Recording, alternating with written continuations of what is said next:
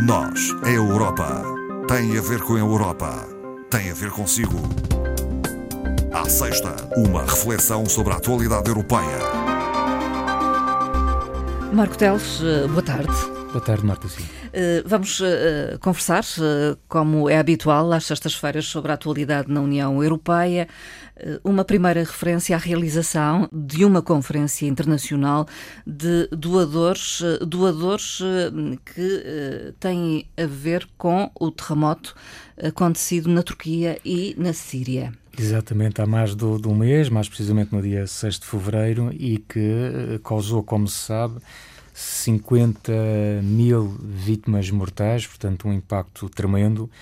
E uh, o que a Comissão Europeia uh, fez agora com este evento foi, de facto, juntamente com a presidência sueca do Conselho, uhum.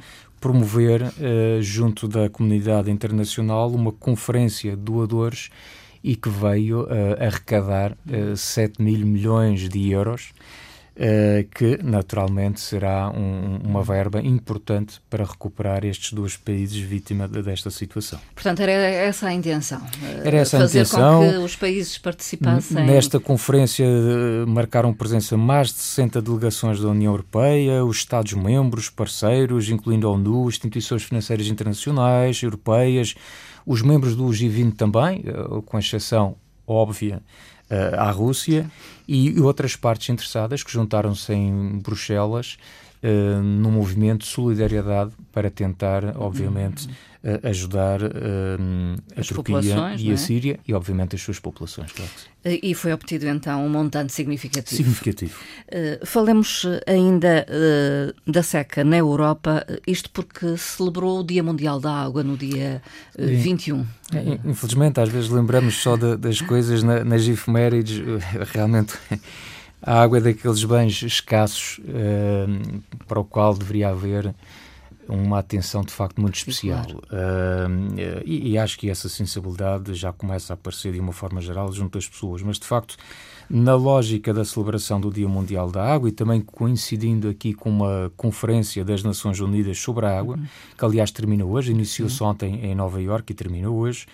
Uh, o Centro Comum de Investigação da Comissão Europeia publicou um novo relatório sobre as secas na Europa. E, de uhum. facto, esse relatório veio mostrar aquilo que de certa forma já sabia, mas com, com, dados científicos, que a maior parte dos países meridionais e ocidentais eh, da União Europeia estão a ser afetados por uma seca emergente, uhum. uh, anomalias substanciais.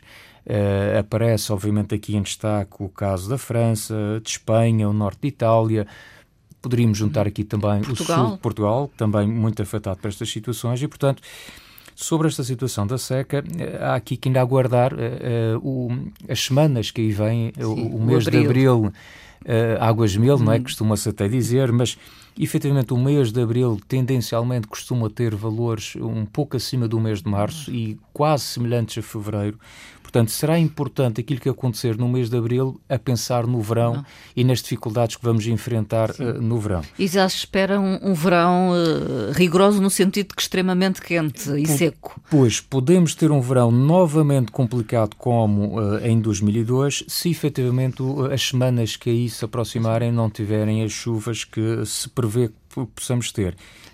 No caso português, curiosamente, fui, enfim, por curiosidade, ver também os dados e, de facto, nós estamos a ter em 2022, tivemos, felizmente, um inverno com valores de proteção, do modo geral, a nível nacional, bem acima até daqueles que são as normais climatológicas de, do período 70 ah, a 2000, portanto, nos últimos 30 anos. À exceção de o mês de, de fevereiro, que costuma ser um mês eh, até bastante chuvoso e que foi um mês extremamente seco, quase ao nível dos meses de verão.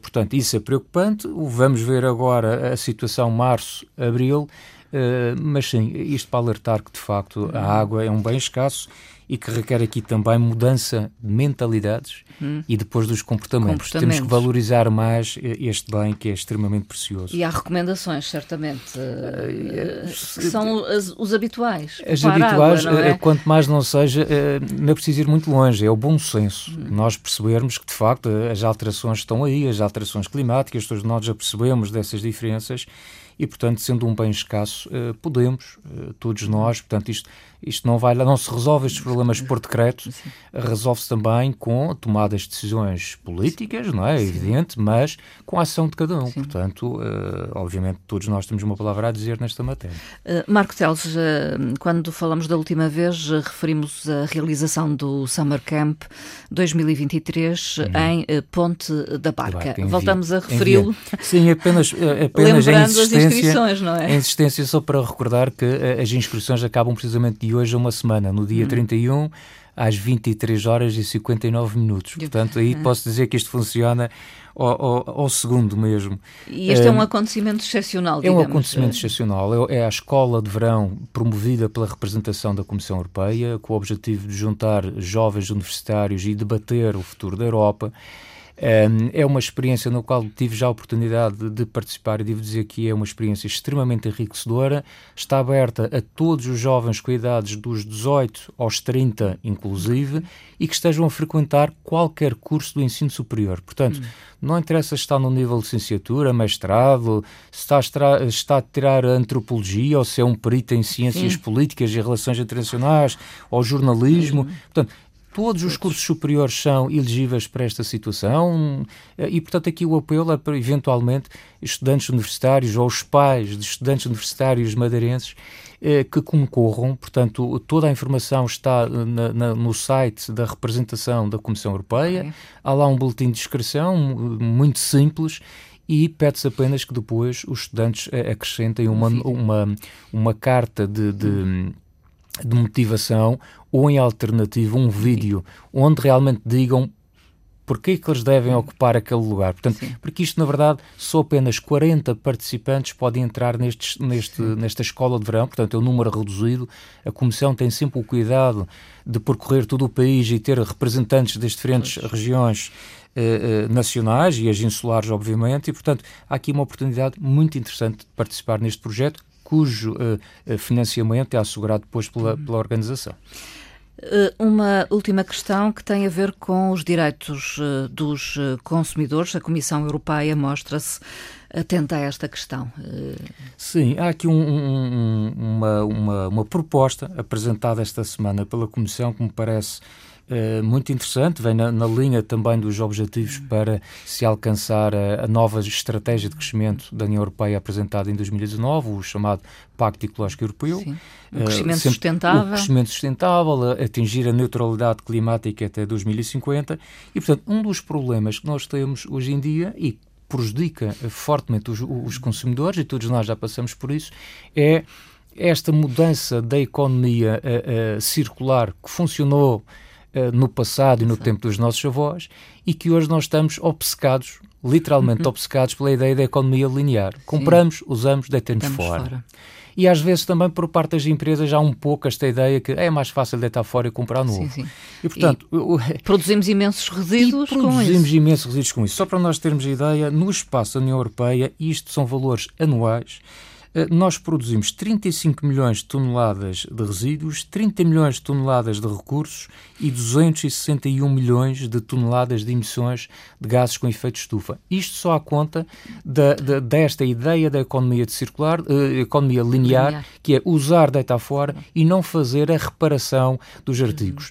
Eu bem sei que. Nem uh, sempre é fácil. Nem sempre é fácil, mas é isto que a Comissão quer mudar. É também haver aqui tomadas de decisão que levem que as empresas possam estar mais rápidas, possa haver estímulos uh, a este mercado da reparação e obrigar também os fabricantes a partilhar informação, porque às vezes o que acontece é que nós próprios não conseguimos reparar porque uh, uh, não temos o acesso ao, ao, ao, processo de como é que aquele produto é feito ou, ou que peças tem e, portanto, há uma série de barreiras que se coloca à reparação. E, portanto, cai-se outra vez naquela questão, na velha máxima, que é mais fácil comprar é mais novo fácil. Reparar. Até se costuma dizer muitas vezes que é mais barato até. Uh, não será não, assim? Não será necessariamente Mas assim. Mas é a ideia que passa. É, aliás, as regras desta proposta vão exatamente nesse sentido, é que efetivamente a substituição só aconteça mesmo hum. em casos de garantia, hum. É daquela garantia de dois Sim. anos que nós temos após a aquisição do produto, que essa substituição só seja feita se de facto se provar que a reparação encarece uh, mais, mais, ou sai mais caro do que a, a, a, a tal substituição.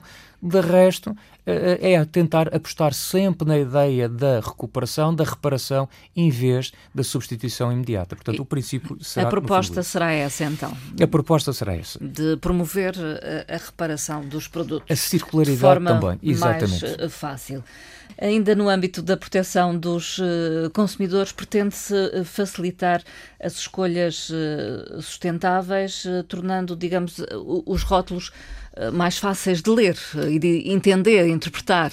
Exatamente, é um pouco por aí. O que a Comissão também propôs esta semana, portanto, isto foi uma semana muito rica do ponto de vista do consumidor, ainda bem que assim é, é acabar com aquilo que se chama o branqueamento ecológico.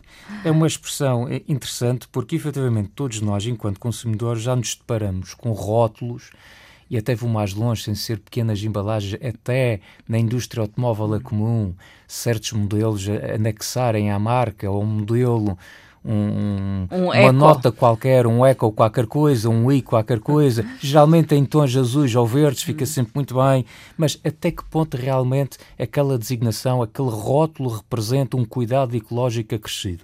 E, portanto, expressões como de origem natural, bom para o planeta, 100% orgânico, eh, blue, green, eco, são expressões que são utilizadas de forma abusiva uhum. e que nem sempre refletem a, a, verdadeira ecologia do produto. Portanto, é mais do que uh, facilitar a leitura de, dos rótulos. É mais, é mais é do que impedir que eles nos enganem. É impedir também isso, porque de facto, repare, isto não é uma questão de percepção, isto decorre de estudos que foram pedidos pela Comissão uhum. Europeia e chegaram à conclusão que 53% daquilo que as empresas reivindicam como sendo um produto ecológico baseia-se em informações que são muito vagas, algumas são infundadas e outras, como a Marta referiu bem, são mesmo enganosas, portanto, não correspondem sequer à verdade.